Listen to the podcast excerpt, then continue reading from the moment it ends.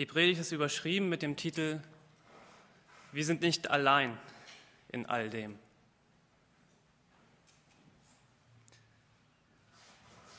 Ich weiß nicht warum.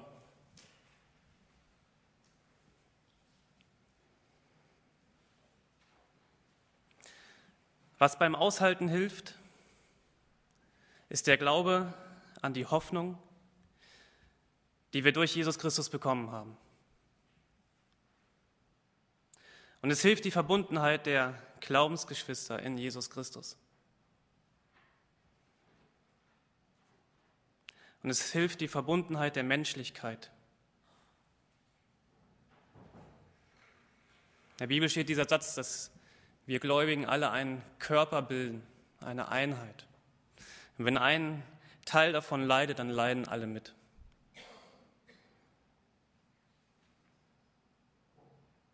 Wir haben hier Anfang der Woche dann so einen Tisch eingerichtet, den man Kerzen anzünden konnte und einfach etwas hinlegen konnte und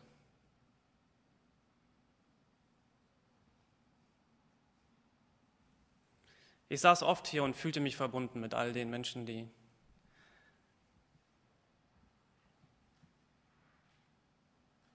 Ähnliches tragen, ertragen. Ihr könnt nachher auch noch eine Kerze anzünden, wenn ihr wollt. Nichts ist wichtiger als die Beziehung, die du lebst. Bedeutungsvolle Beziehung. zu deinem Nächsten, zu Gott und zu dir selbst. Wir sind nicht alleine in all dem, in dieser Welt, in diesem Leben. Jesus sagte einmal, in der Welt habt ihr Angst, aber seid getrost, ich habe die Welt überwunden. Und eine andere Übersetzung schreibt, hier auf der Erde werdet ihr viel Schweres erleben. Aber habt Mut, denn ich habe die Welt überwunden. Und es ist da dieses betäubende Gefühl. Dieses Gefühl, dass irgendwie alles in Bewegung ist, aber man trotzdem irgendwie völlig still steht. Nichts geht mehr. Nichts scheint mehr normal zu sein. Und es ist okay so. Es ist okay, sich wie betäubt zu fühlen. Es ist okay, in solchen Momenten Zorn, Wut, Anklage, Zweifel und Trauer zu spüren. Es ist okay. Oder auch einfach nur dieses Gefühl, überhaupt nichts zu fühlen und nichts mehr fühlen zu wollen. Und es ist okay, keine Antworten und keine Erklärungen zu haben. Und vielleicht sogar gar keine Worte. Und was mir in diesen Momenten der Betroffenheit hilft, ist, dass, dass Jesus geweint hat. Jesus verliert seinen besten Freund Lazarus einen guten Freund. Ob es sein bester weiß, weiß ich gar nicht. Auf jeden Fall berührt es Jesus zutiefst. Und Jesus weinte. Und er fühlt mit. Und er leidet unter der Betroffenheit der anderen Menschen rund um Lazarus. Und das sagt mir, du darfst in Momenten der Betroffenheit trauern. Du sollst es sogar. Du kannst es ja auch eigentlich gar nicht vermeiden. Du kannst es nicht vermeiden, wie du auf Dinge in bestimmten Situationen reagierst und hoffen, dass es irgendwann von alleine weggeht. Du kannst nicht alles in dich hineinfressen und verstecken. Zumindest nicht für immer. Wenn der Sohn Gottes seine Betroffenheit zeigen musste und gezeigt hat und rauslassen musste in Form von Weinen und Tränen und Trauer, dann müssen wir das als Menschen umso mehr. Es gibt einen alten jüdischen Brauch. Und wir sehen ein Bild mit diesem älteren Herrn, der mit dem kleinen Kind an diesem Ufer, auf diesem Steg am See sitzt und einfach nur aufs Wasser guckt. Und dieses Bild ist für mich ein Symbol geworden für diesen jüdischen Brauch. Und immer wenn ich solche Nachrichten bekomme oder so etwas höre, was mich persönlich auch irgendwie betrifft, dann erinnere ich mich an dieses Bild. Wenn man jemanden verloren hatte, den man geliebt hat, oder jemanden kennt, der gerade jemanden verloren hat, dann ging man einfach zu ihm nach Hause und hat sich zusammengesetzt. Einfach sitzen. Und man redet kein Wort. Und wenn man irgendwann reden will, dann redet man. Mag man lieber die Stille, dann bleibt es still.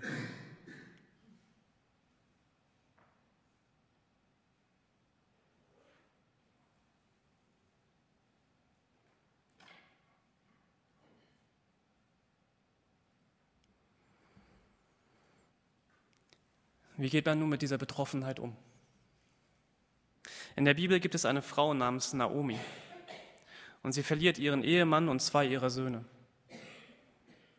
Und sie sagt, nennt mich nicht mehr Naomi, nennt mich Mara. Mara ist das hebräische Wort für bitter. Und Naomi sagt hier, bitte nennt mich bitter. Ein Mann namens Hiob verliert in der Bibel alles. Kinder, Häuser, Besitztümer, seine Gesundheit. An einer Stelle sagt seine Frau zu ihm, hältst du immer noch an deiner Rechtschaffenheit fest? Verfluch Gott und stirb. Und diese Verbitterung machte sie völlig krank.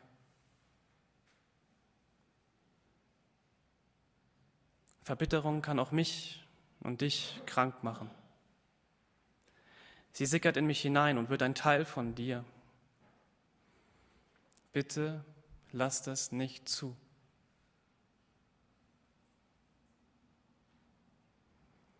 Es gibt einen alten Psalm, er klingt zunächst wie eine Anklage. Und der Autor schreibt, du hast mich Leid sehen lassen, viel und bitter. Aber du Gott, du wirst mich wiederherstellen. Dein gebrochenes Herz voller Betroffenheit kann Gott wiederherstellen. Es wird nicht mehr dasselbe sein. Aber es wird sich erholen. Es gibt in der Bibel diese Aussage, dass Gott eines Tages alles wiederherstellen wird.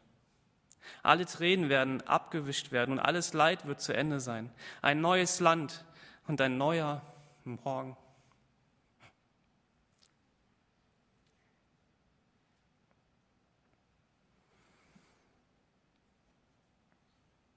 Das ist Hoffnung.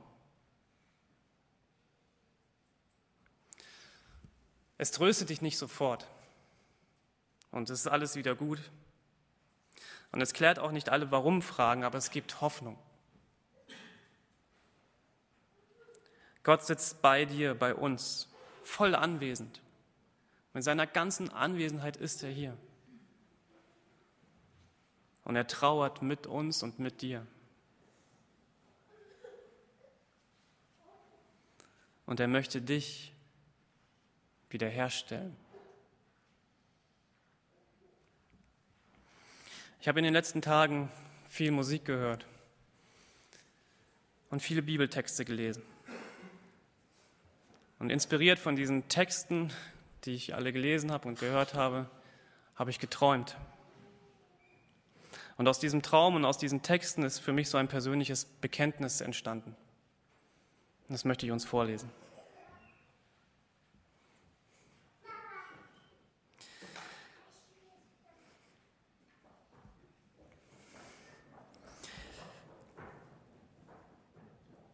Kommt gleich.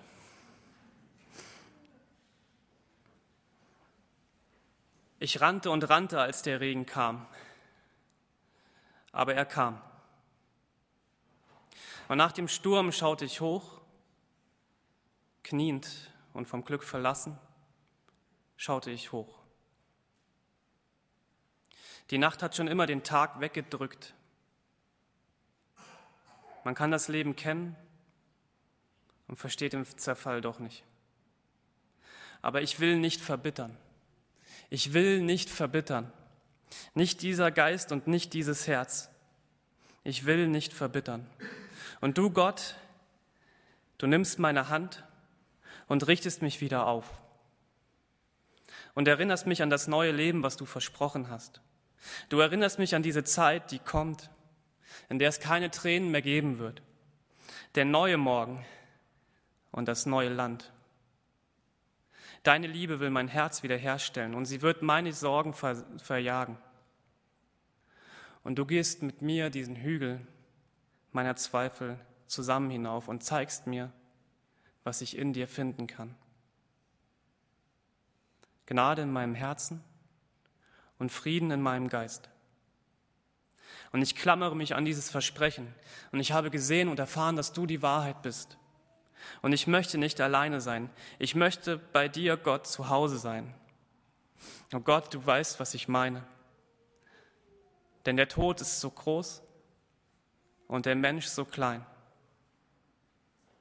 Und wir haben Sorgen wegen all dem, was, was da noch alles kommt. Und du erinnerst uns an diese Zeit, die kommen wird, in der es keine Tränen mehr gibt. Gottes Liebe wird dein Herz wiederherstellen und sie möchte deine Sorgen verjagen. Und er wird mit dir über diesen Hügel deiner Zweifel gehen und dir zeigen, was du in ihm finden kannst. Gnade in deinem Herzen und Frieden in deinem Geist.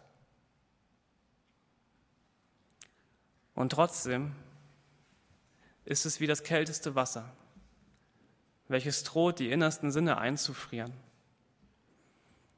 Der Tod steht an unserer Türschwelle und er raubt uns die Unbekümmertheit.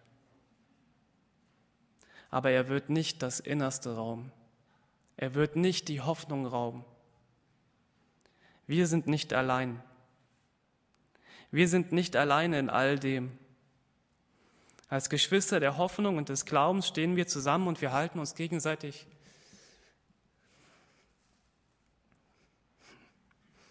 die Hände. Und ich bin überzeugt, nichts kann uns von Gottes Liebe trennen.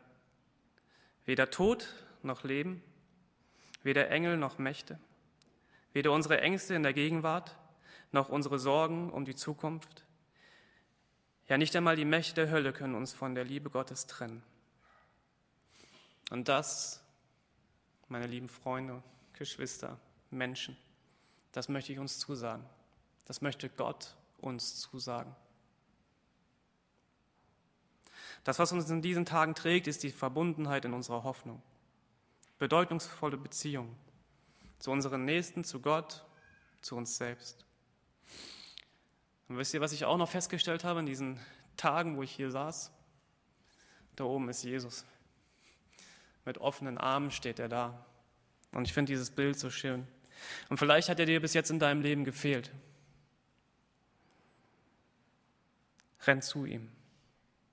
Lauf ihm in die Arme. Bei ihm wirst du Trost, Hoffnung, Zuversicht und ein neues und ewiges Leben finden. Und das ist gewiss wahr und wahrhaftig. Amen. Ich bete.